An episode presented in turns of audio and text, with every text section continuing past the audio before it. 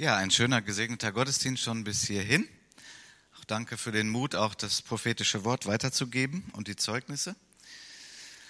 Und wir wollen jetzt in das Wort Gottes hineinschauen. Es ist der dritte Teil einer Predigtreihe und ich weiß immer noch nicht, wie lang sie gehen wird. Aber dieses Thema beschäftigt mich persönlich schon lange und wie ich auch eingangs der ersten Predigt sagte, habe ich fast ein schlechtes Gewissen gehabt, denn das Thema Christus kommt wieder, das Thema Endzeit ist ein großes Thema im Neuen Testament. Und meine These ist, wenn wir ein großes Thema unterbelichten, äh, dann ist das nicht förderlich für die geistliche Gesundheit von uns Christen und auch für uns als Gemeinde. Und deswegen nehmen wir uns jetzt richtig gut Zeit, heute und vielleicht auch noch in den nächsten weiteren Predigten von mir zum Thema Christus kommt wieder.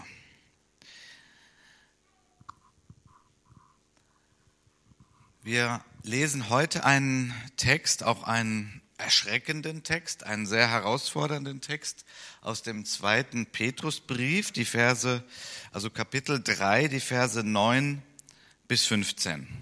Und ich möchte noch kurz beten. Herr Jesus, ich bin nur ein Mensch, aber dein Geist ist in mir. Und du wohnst in den meisten von denen, die hier im Raum sind. Und wir bitten dich, dass du heute dieses Wunder vollbringst, dass wir nicht einfach Informationen nur allein hören, sondern dass dein Wort uns ergreift, dass es unser Herz vielleicht wachrüttelt, vielleicht korrigiert, auf jeden Fall aufbaut, stärkt und dass die Hauptsache die Hauptsache ist. Du bist die Hauptsache und dass wir auf dich schauen. Und ich bitte dich um die Leitung deines Geistes jetzt auch für diese Predigt. Amen. 2. Petrus Kapitel 3 ab Vers 9. Dort heißt es, es ist aber nicht so, dass der Herr seine versprochene Wiederkehr hinauszögert, wie manche meinen. Nein, er wartet, weil er Geduld mit uns hat. Denn er möchte nicht, dass auch nur ein Mensch verloren geht, sondern dass alle Buße tun und zu ihm umkehren. Doch der Tag des Herrn wird so unerwartet kommen wie ein Dieb. Dann wird der Himmel unter schrecklichem Lärm vergehen und alles wird sich in Flammen auflösen. Die Erde wird mit allem, was auf ihr ist, dem Gericht ausgeliefert werden. Wenn aber alles um uns her sich auf diese Weise auflösen wird, wie viel mehr solltet ihr dann ein Leben führen, das heilig ist und Gott ehrt?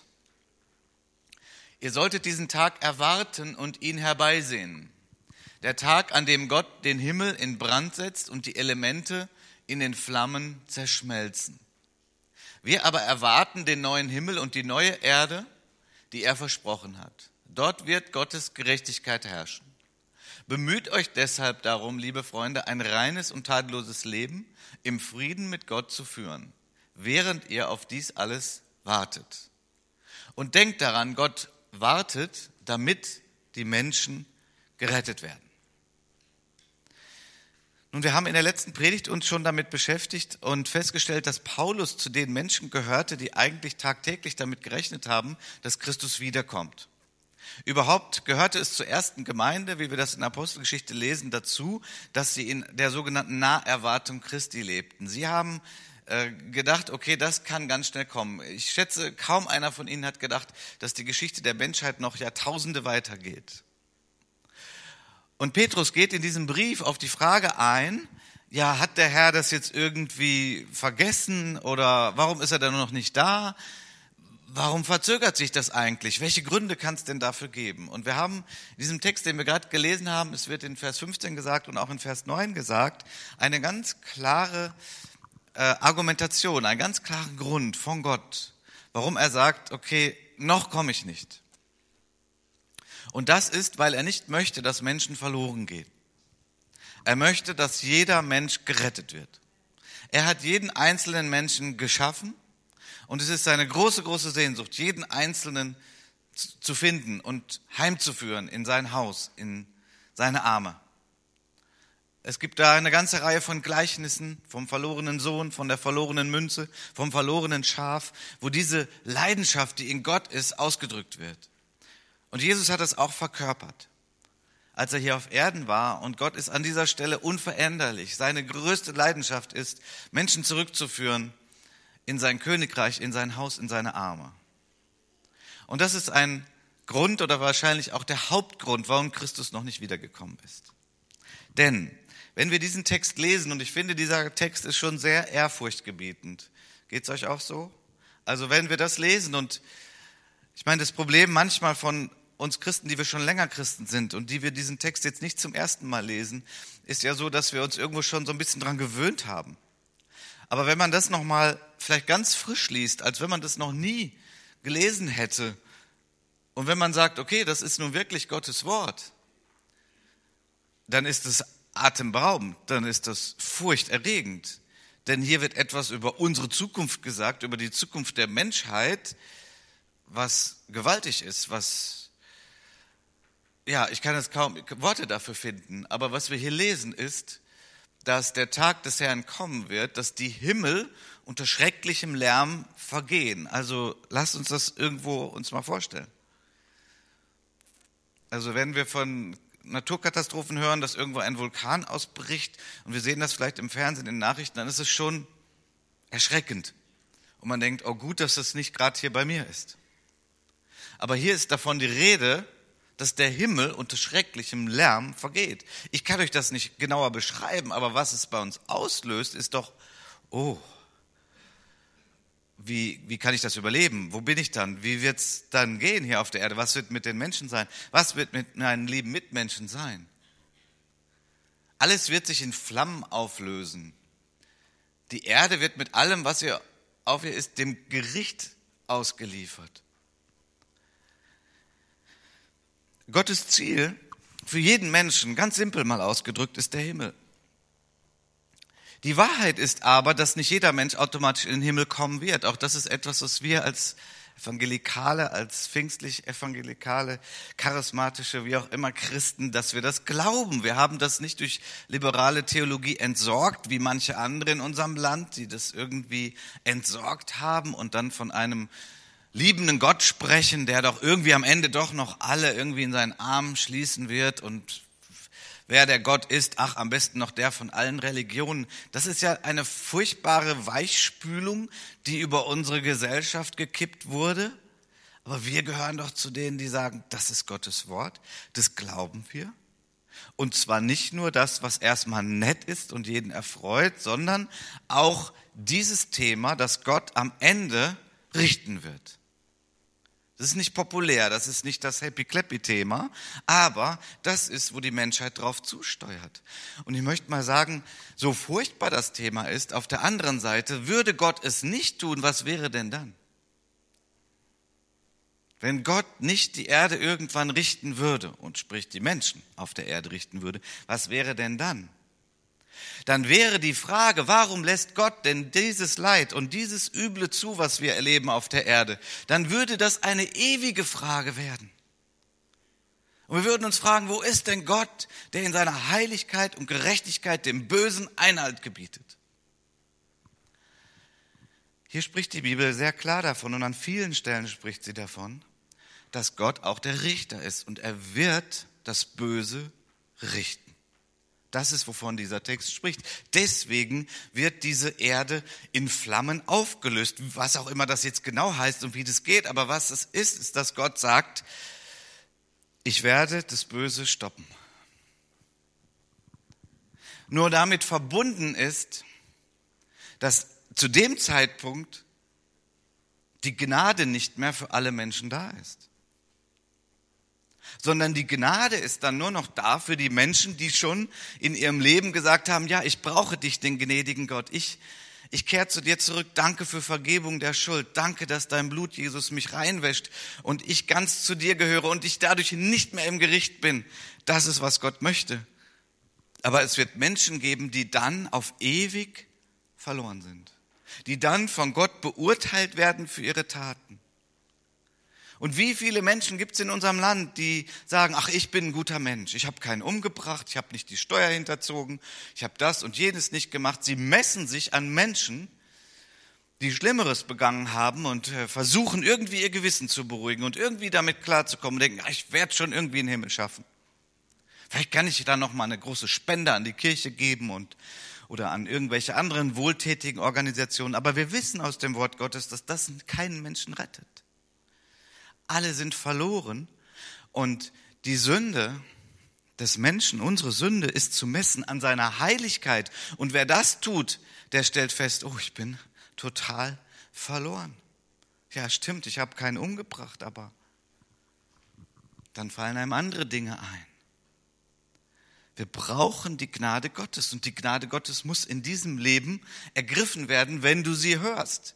Von daher möchte ich sehr deutlich im Namen Jesu sagen, wenn heute hier jemand ist, der keine lebendige Beziehung zu Jesus hat, wenn du nicht weißt, dass du gerettet bist aus dem Gericht Gottes, dann lauf heute in die Arme Jesu, der für dich gestorben ist und der durch sein Blut dir die Schuld vergibt. Und das alleine ist die Eintrittskarte in den Himmel.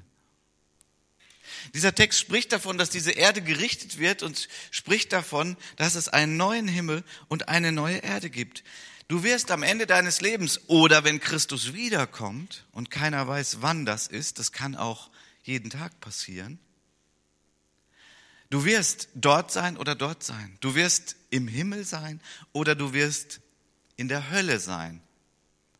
Hölle, auch so ein Wort, über das man lieber gar nicht erspricht. Aber die Bibel spricht davon.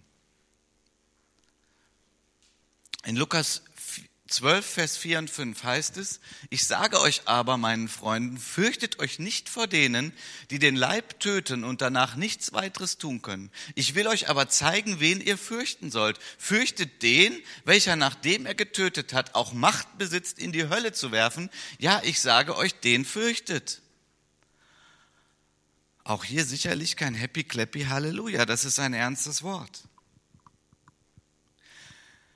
Und als ich so frisch zum Glauben kam und dann auch manche Lehre empfing und auch manches Ungesunde hörte, habe ich, wurde mir dieser Vers erklärt, als wenn hier vom Teufel die Rede wäre. Weil es sind natürlich wieder gewaltige, ehrfurchtgebietende Worte. Da hat jemand die Macht zu töten, aber Gott tötet doch nicht, oder? Ja doch, Gott wird am Ende richten. Und dieser Vers spricht von unserem allmächtigen Gott.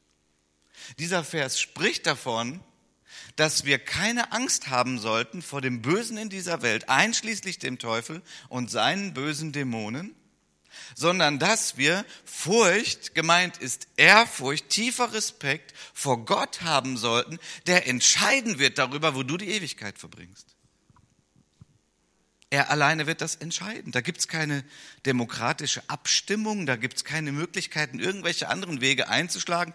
Da gibt es nichts, wo du sagen kannst, oh, das, das arbeite ich noch eben ab oder ich, ich, ich bezahle das oder da gibt es überhaupt keinen anderen Weg. Der heilige Gott wird in seiner Souveränität entscheiden und er wird gucken in dem Buch des Lebens und dessen Name im Buch des Lebens steht. Er wird in den Himmel kommen der wunderbar ist, den wollen wir uns gleich noch näher betrachten. Und wenn nicht im Buch des Lebens steht, er wird an diesen Ort kommen, der Hölle heißt.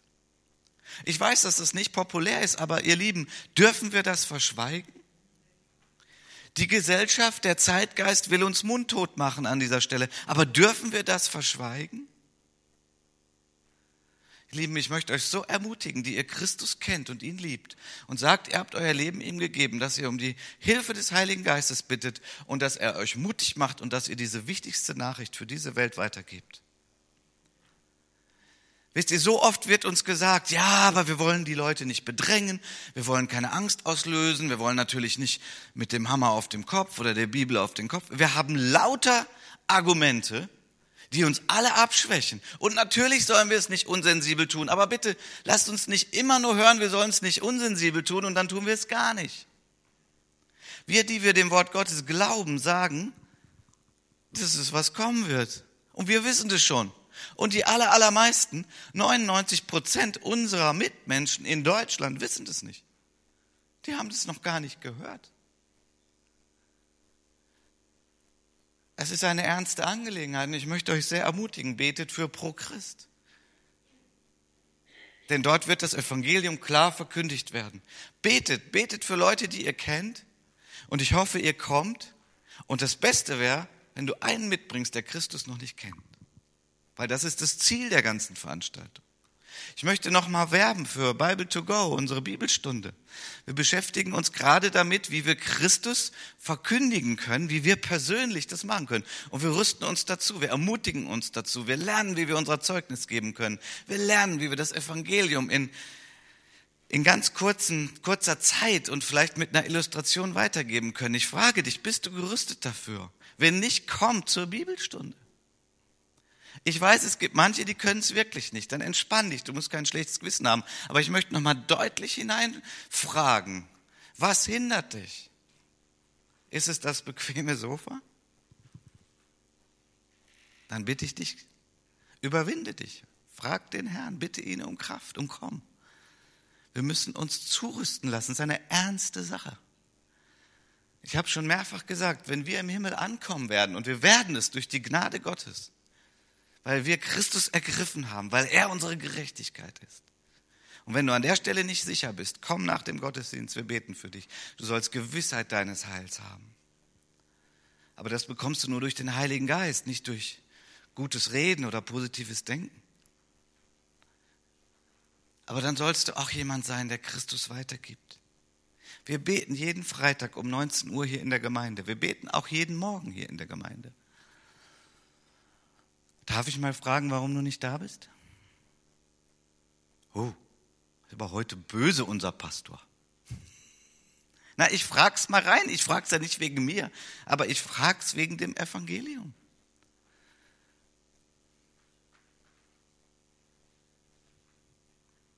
Und ich möchte heute wachrütteln, weil es ist eine ernste Zeit. Christus kommt wieder, was ein herrlicher Tag sein wird für alle, die ihn kennen. Die Bibel spricht davon Hochzeit. Und das ist was Schönes. Es ist nicht Beerdigung, es ist Hochzeit. Aber die, die Christus nicht kennen, wisst ihr, das Wort für Hölle, was wir in der Bibel lesen, das, das muss man ein bisschen erklären. Was Jesus benutzt hat für ein Wort, das war Gehenna. Das steht da im Griechischen und ist meist mit Hölle übersetzt. Und Gehenna war ein Ort, den es wirklich gab, in Jerusalem. Das war nämlich ein Tal und das war letztlich die Müllkippe vor der Stadt. Als Jesus also von Hölle sprach, da gab es nicht irgendwelche theologischen Spekulationen, wovon redet der eigentlich, sondern das war ganz klar, allen, die Jesus damals sprechen hörten, die wussten, ah, diese stinkende, furchtbare Müllkippe, da wo man die toten Tiere abkippt und all den anderen Unrat, der da stinkt und verwest und wo die Würmer sind, da wo du nicht sein möchtest. Das ist, was Hölle ist. Ein furchtbarer Ort. Ein erschreckender Ort. Ein Ort, wo man nicht sein möchte. Und dann sagt Jesus auch klipp und klein, Matthäus 25, Vers 41, geht hinweg von mir, ihr Verfluchten. Hier ist von dem Gericht Gottes die Rede. Und hier sind die Leute, die keine lebendige Beziehung mit Jesus haben und wo sich das nicht geäußert hat, dann auch in guten Taten, die daraus fließen. Geht hinweg von mir, ihr Verfluchten, in das ewige Feuer, das dem Teufel und seinen Engeln bereitet ist. Die Hölle wurde nie geschaffen für den Menschen. Die Hölle wurde geschaffen für den Teufel und für die gefallenen Engel, für die Dämonen. Das ist die Entsorgungsmüllkippe für den Teufel und für die Dämonen. Das ist, wofür Gott diesen Ort geschaffen hat. Wenn er am Ende der Zeit sagen wird, jetzt ist Ende. Jetzt hat der Teufel ausgespielt, jetzt ist Schluss, er wird die Menschen nicht mehr verführen, ein für allemal Feierabend. Das Fatale ist nur, dass Menschen, die sich weigern, das Evangelium anzunehmen, auch an diesen Ort kommen werden. Und ich muss sagen, ich habe das noch nicht tief genug erfasst. Natürlich habe ich das in meinem Verstand erfasst. Irgendwie ist es auch in meinem Herzen. Aber wisst ihr, wenn das richtig in meinem Herzen wäre, wäre mein Leben noch anders. Und ich sage das einfach, dass ich mich danach sehne dass diese glühende Retterliebe noch mehr in mir lebt und drängt. Und Gott mich mutig macht und mich zu einem Boten seiner Gnade, seiner Liebe macht, damit Menschen gerettet werden aus dem Gericht.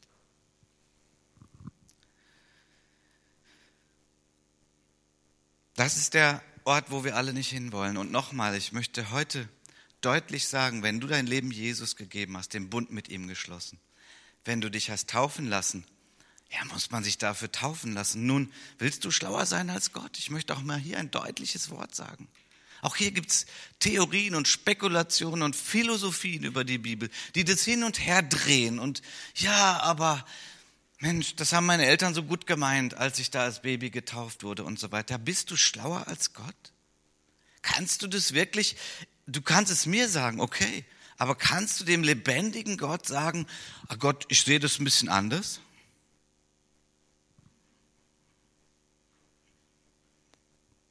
Als mir klar wurde, dass ich mich taufen lasse, war das für mich eine fröhliche Erkenntnis. Ich war als Baby mit Wasser besprengt worden. Das haben doch meine Eltern nicht böse gemeint. Das hat doch der Priester der katholischen Kirche damals auch nicht böse gemeint. Das war doch nett gemeint. Ich muss doch denen gar nichts Schlimmes andichten. Und die waren auch in ihrem System einfach gefangen. Aber als mir ein Christ einfach nur einen handgeschriebenen Zettel gab mit einigen Bibelstellen über die Taufe und ich als frischer Christ mir das einfach mal so durchgelesen habe, habe ich festgestellt, okay, die Bibel spricht davon, da kommt jemand zum Glauben und dann lässt er sich taufen. Und dann habe ich die andere Bibelstelle gelesen. Ah, da ist jemand zum Glauben gekommen, dann lässt er sich taufen. Und es ist immer nur diese Reihenfolge. Sprich mit Gott, wenn du sagst, du möchtest die Reihenfolge ändern. Ich sage, Gott hat so festgelegt und ich bin lieber in Gottes Wegen unterwegs. Von daher auch eine Ermutigung oder auch Ermahnung für alle, die noch nicht getauft sind, aber die ihr schon mit Jesus lebt, die ihr wisst, Christus hat sein Blut für dich gegeben, du bist gerettet, du wirst in den Himmel kommen. Lass dich taufen, 25. Oktober. Gibt es irgendeinen Grund zu warten? Kannst du mir gern sagen, können wir drüber reden. Aber lass dich taufen, mach diesen Bund öffentlich. Markus 16 sagt, wer gläubig geworden ist und getauft wird, gerettet.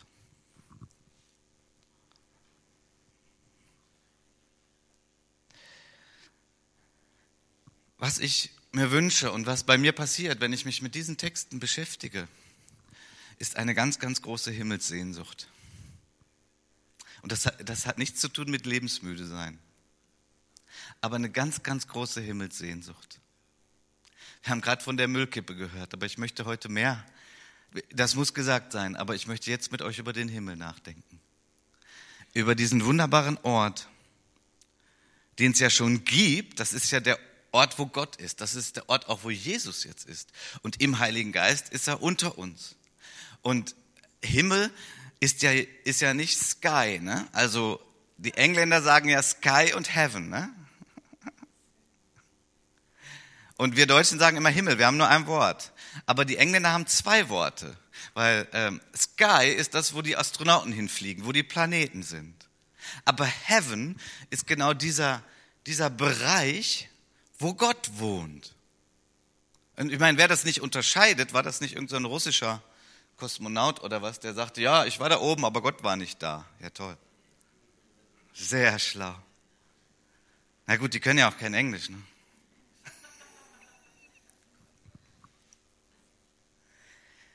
Der Himmel, den gibt's schon. Das ist nämlich da, wo Gott ist. Und manchmal kommt ja der Himmel auf die Erde. Also, ich weiß nicht, ob euch das zu philosophisch ist, aber ich kann auch sagen, der Himmel, der ist auch in dir, wenn du Christus hast. Weil Christus sitzt zu Rechten des Vaters und wenn du ihm dein Leben gegeben hast, dann ist ja Christus in dir, das heißt, der Himmel ist auch in dir.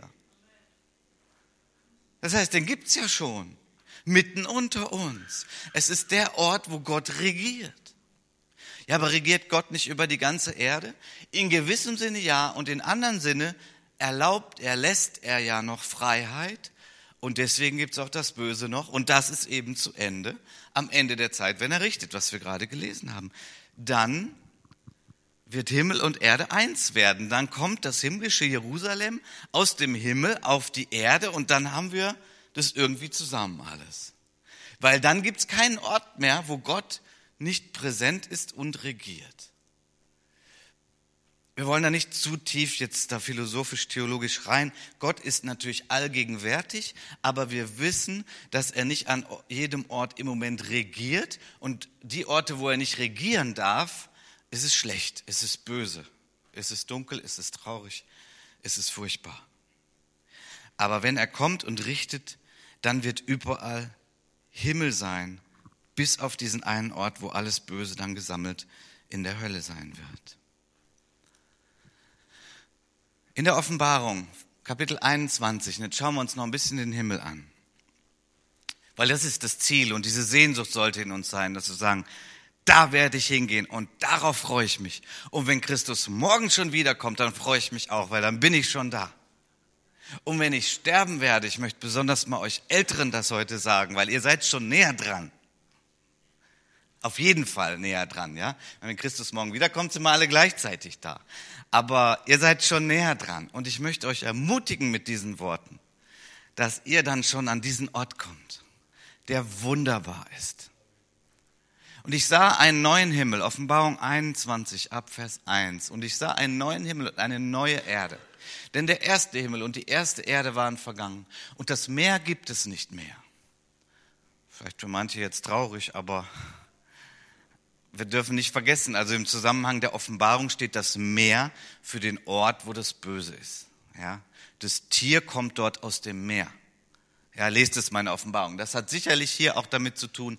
Und das Böse gibt's nicht mehr. Das ist dann abgesondert in der Hölle. Also, und ich, Johannes, sah die heilige Stadt, das neue Jerusalem, von Gott aus dem Himmel herabsteigen, zubereitet wie eine für ihren Mann geschmückte Braut. Und ich hörte eine laute Stimme aus dem Himmel sagen, siehe, das Zelt Gottes bei den Menschen. Zelt? Okay, warum jetzt Zelt? Ranger freuen sich, Zelten ist cool. Aber es ist sicherlich hier auch ein Anklang an das Alte Testament, wo Gottes Gegenwart im Zelt war, in der Stiftshütte, dem Vorläufer des Tempels, was das Symbol für die Gegenwart Gottes ist. Seht die Gegenwart Gottes bei den Menschen. Und er wird bei ihnen wohnen und sie werden seine Völker sein und Gott selbst wird bei ihnen sein. Ihr Gott. Hier ist von der Braut die Rede. Das heißt, Gott begehrt uns und Gott macht uns hübsch. Lässt du dich auch hübsch machen vom Herrn? Das ist die Zeit, in der wir sind. Wir lassen uns hübsch machen vom Herrn. Zum Beispiel, wenn wir diese Anbetungszeiten haben hier wie im Gottesdienst. Ich möchte mal deutlich sagen, das ist nicht Lieder singen, sondern wenn du von ganzem Herzen anbetest, im Geist und in der Wahrheit, dann wirst du als Nebenprodukt ja, hübsch. Weil der Korintherbrief spricht davon, dass wir durch den Geist verwandelt werden von Herrlichkeit zu Herrlichkeit, zu Herrlichkeit zu Herrlichkeit. Wir werden da hübsch, weil wir ihn anschauen und etwas von seiner Herrlichkeit auf uns kommt, im Geist. So wenn du sagst, ja, ich möchte mich weiterentwickeln, ich möchte mehr wie Jesus werden, ich möchte die Sünde lassen in meinem Leben, sei ein Anbeter. Das ist eine, eines der Mittel, wie wir hübsch werden, denn Christus wird eine Braut bekommen ohne Flecken und Runzeln, ohne Falten. Das ist vielleicht auch heute ein besonderes Evangelium für manche unter uns, oder? Faltenfrei durch den Herrn. Gewirkt durch seinen Geist.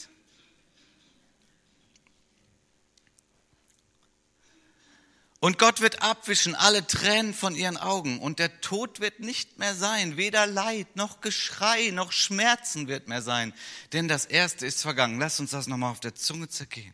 Das ist der Himmel. Auf den gehen wir zu. Und ich möchte heute nochmal fragen, wenn du noch nicht auf diesem Weg bist, was hindert dich? Dann komm mit auf diesen Weg. Gott wird alle Tränen abwischen, alle Enttäuschungen, auch vielleicht Enttäuschung über sich selbst Gott wird es abwischen. Der Tod wird nicht mehr sein. Da stirbt keiner mehr. Da stirbt keiner mehr. Können wir uns das vorstellen? Eine Welt, wo keiner mehr stirbt? Ich weiß ja nicht, eine andere Debatte ist, ob Tiere auch im Himmel sein werden. Also ich glaube eher schon so, aber ich will da kein großes Fass aufmachen. Aber wenn du vielleicht denkst, oh, mein Haustier und so. Also, falls es da Haustiere gibt, haben die einen riesen Vorteil, die sterben dann auch nicht mehr. Für alle, die schon mal traurig waren, weil ihr Haustier gestorben ist. Kein Geschrei mehr, keine Schmerzen, hallo? Tut mir jetzt leid für das Bayerwerk, aber das brauchen wir da oben nicht mehr. Keine Schmerztabletten, keine Schmerztherapie, keine Zeit, die man verbringen muss in Wartezimmern und Zuzahlungen und Spritzen kriegen und alles vorbei. Keine Schmerzen mehr. Das erinnert ja auch ein Stück weit eben an das, was Gott aussprechen müsste, als wir als Menschen in Form von Adam und Eva uns gegen Gott entschieden haben und aufgelehnt haben. Da hat er gesagt, okay, ich muss ein Erziehungsprogramm anwerfen. Die Frauen werden unter Schmerzen gebären und die Männer haben auf dem Acker zu arbeiten. Das sind Dornen und Disteln. Also meine Theorie ist, keine Schmerzen mehr und keine Dornen und Disteln mehr. Ich glaube übrigens, dass wir auch noch arbeiten werden im Himmel aber nicht Plackerei, sondern kreative Dinge dort tun. Und dieses Roundup hier, X für Dorn und Disteln, brauchst du auch nicht mehr. Es ist nur noch schön. Wir, wir haben dann schöne Gartenarbeit. Weil das ist Gottes neue Welt. Das ist wie das Paradies war und mindestens so gut. Und der auf dem Thron saß, sprach, siehe, ich mache alles neu. Und er sprach zu mir, schreibe, denn diese Worte sind wahrhaftig und gewiss. Und er sprach zu mir, es ist geschehen, ich bin das Alpha und das Omega, der Anfang und das Ende. Und ich will dem Dürstenden geben aus dem Quell des Wassers des Lebens umsonst. Wer überwindet, der wird alles erben. Und ich werde sein Gott sein und er wird mein Sohn sein. Etwas, worüber man so schnell hinwegliest, ist, dass wir Gott auch sehen werden von Angesicht zu Angesicht. Okay, hier, das muss ich ja noch weiterlesen. Und es wird keinen Fluch mehr geben und der Thron Gottes und des Lammes wird in ihr sein und seine Knechte werden ihm dienen und sie werden sein Angesicht sehen und sein Name wird auf ihren Stirnen sein. Es wird dort keine Nacht mehr geben und sie bedürfen nicht eines Leuchters noch des Lichtes der Sonne, denn Gott der Herr erleuchtet sie und sie werden herrschen von Ewigkeit zu Ewigkeit. Wow. Das ist der Himmel. Gott in der Mitte. Er ist der Glanz, er ist die Herrlichkeit, er ist das Licht. Gut, ich habe mich vor ein paar Tagen mit jemandem darüber unterhalten, der sagte, eigentlich ist es sehr schön, so wenn man abends ins Bett geht und schläft und morgens so frisch wieder aufsteht und so, das ist ja dann auch nicht mehr. Ne? Aber da habe ich gesagt, nee, das ist dann nicht mehr, aber wir brauchen auch keinen Schlaf mehr. Wir sind die ganze Zeit frisch. Weil wir haben ja auch nicht mehr diesen Körper. Wir haben ja einen Auferstehungsleib. Ohne Flecken, ohne Runzeln und nicht mehr müde und nicht mehr krank. Also das wird alles übertreffen und das wird herrlich sein. Und ich möchte mit diesem Gedanken schließen. Vers 4. Wir werden Gott sehen von Angesicht zu Angesicht.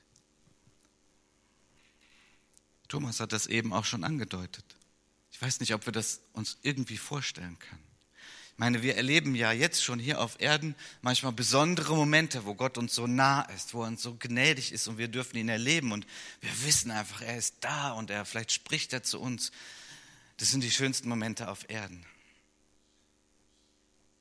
Aber wir haben ihn dann trotzdem noch nicht gesehen, von Angesicht zu Angesicht die Bibelleser unter uns wissen, dass Mose mal diesen Wunsch hatte. Er war ja auch einer der wenigen, der Freund Gottes genannt wurde. Er hatte eine sehr enge Beziehung zu Gott. Und dann irgendwann so hat er sich fast erdreistet, hat er so in Kühnheit gewagt, Gott, Gott zu fragen, Gott, bitte lass mich deine Herrlichkeit sehen. Und Gott, ich glaube, es hat ihm fast das Herz zerrissen, weil eigentlich hat er gesagt, ja klar, das möchte ich total gerne. Lass uns so richtig schon mal so von Angesicht in Angesicht. Aber Gott wusste, weil Mose noch nicht im Auferstehungsleib war, dass er das nicht hätte ertragen können. Er wäre gestorben wegen der Herrlichkeit Gottes. Und das gilt auch uns. Ich glaube, diese Bitte ist für Gott sehr kostbar. Du darfst gern beten, Herr, lass mich deine Herrlichkeit sehen und er wird dir gnädig sein und er, er wird dir er wird dir etwas zeigen von ihm. Da bin ich von überzeugt. Aber er kann noch nicht voll von Angesicht zu Angesicht, weil unser Leib das nicht ertragen könnte. Wir würden sterben, weil er so rein ist, so heilig, so eine Pracht, so ein Glanz.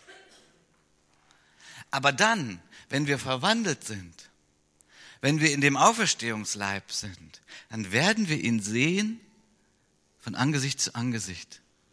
Ich sag's mal ein bisschen ein bisschen locker, dann kannst du mal gucken, was Gott für eine Augenfarbe hat.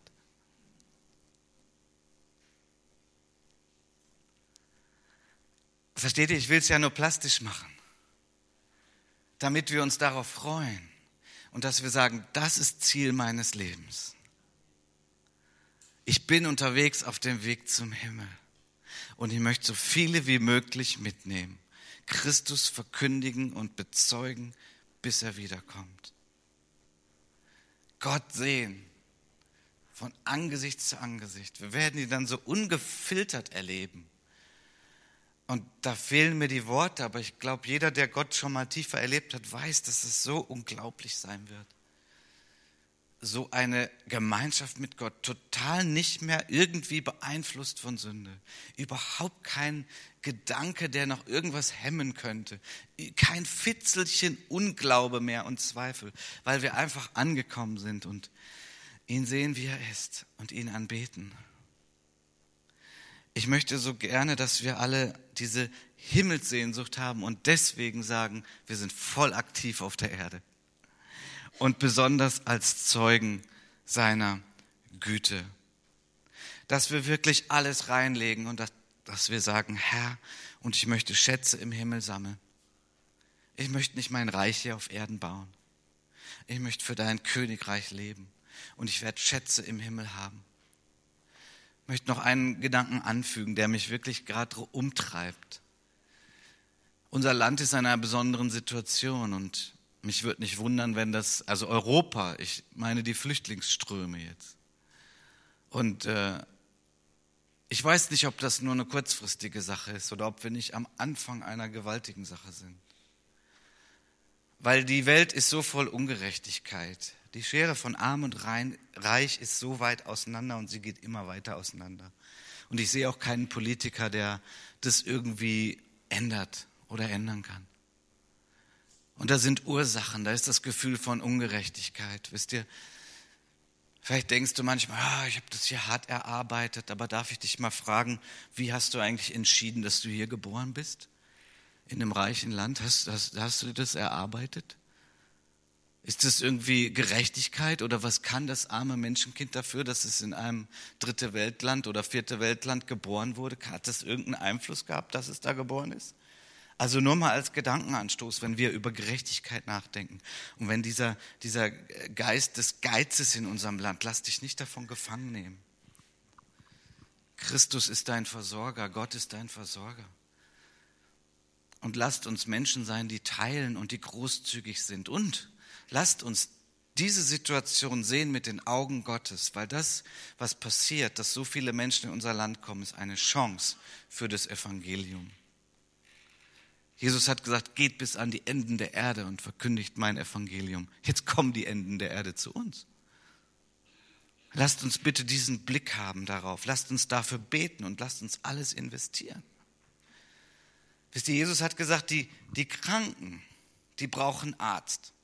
Das könnt ihr bestätigen. Ich habe da gerade zwei Ärzte da vorne sitzen. Ja. Wer kommt zu euch?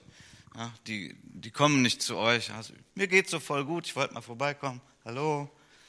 Nee, nee, die kommen bedürftig, weil sie eine Not haben zu den Ärzten.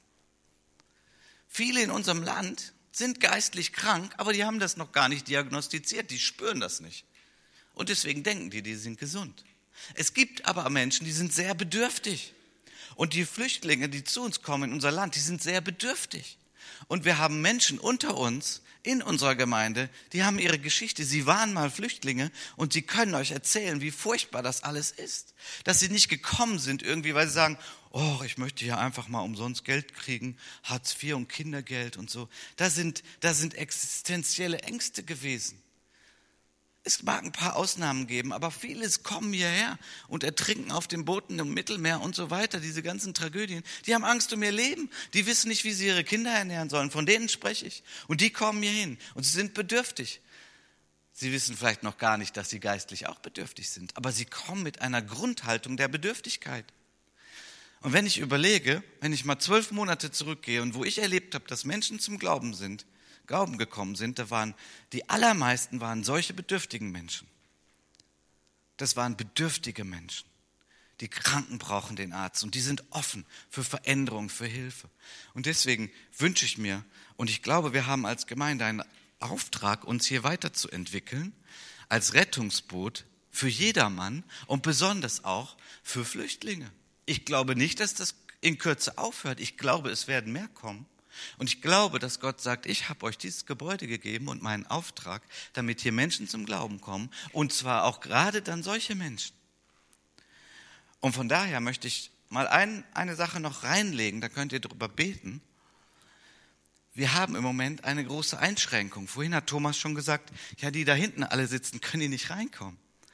Ja, ist ein bisschen schwierig, wenn man mitten im Saal sitzt und übersetzt ins Albanische oder Französische oder was mittlerweile ja alles Gott sei Dank wir hier so haben, weil das stört ja die anderen, die drumherum sitzen. Also ich mache es ganz praktisch und bringe es auf den Punkt. Wir können im Moment übersetzen per Kopfhörer in Englisch.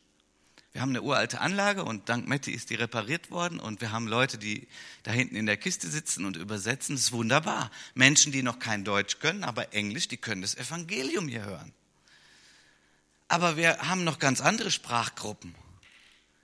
Und ich glaube, dass die kommen werden. Ich habe auch schon Leute hier in der Gemeinde, die haben mir gesagt, und wenn wir Portugiesisch übersetzen für Portugiesen und Brasilianer, ich stehe bereit, ich bin bereit zu übersetzen. Durfte ich das sagen, Holger? Und ich glaube, wir haben Leute, die würden auch Französisch übersetzen, wenn sie ergriffen sind davon und sagen, ja, da sind Flüchtlinge aus, aus Kamerun und so weiter und die, die können noch kein Deutsch, aber ich kann, auf, ich kann übersetzen. Okay, was brauchen wir? Ich schock euch mal. 12.000 Euro. Wir müssen eine neue Anlage anschaffen. Die alte ist auch nicht erweiterbar. Und wir müssen Kabinen bauen, wo die Übersetzer drin sitzen. Weil die können nicht nebeneinander sitzen und alle reden und dann, ja, versteht ihr? So, ich habe erst gedacht, das musste alles erstmal besprechen mit den Ältesten und abstimmen und so weiter. Eigentlich alles richtig. Sorry dafür. Aber mein Herz ist einfach voll davon, wisst ihr? Ich möchte, dass Menschen gerettet werden. Und vielleicht können wir irgendwie diese 12.000 Euro zusammenbringen. Ähm, hat noch irgendwie heute so ein Wort von Versorgung, ne? Matthias. So Gott kann. Und ich lege es einfach rein in unsere Mitte. Denn ich glaube, wir sollten damit nicht Jahre warten. Menschen sollen gerettet werden. Christus kommt wieder. Und wir wollen ihn verkündigen, dass jeder dabei ist. Amen. Amen. Dann lasst uns bitte aufstehen. Und ich bitte das Lobpreisteam nach vorne.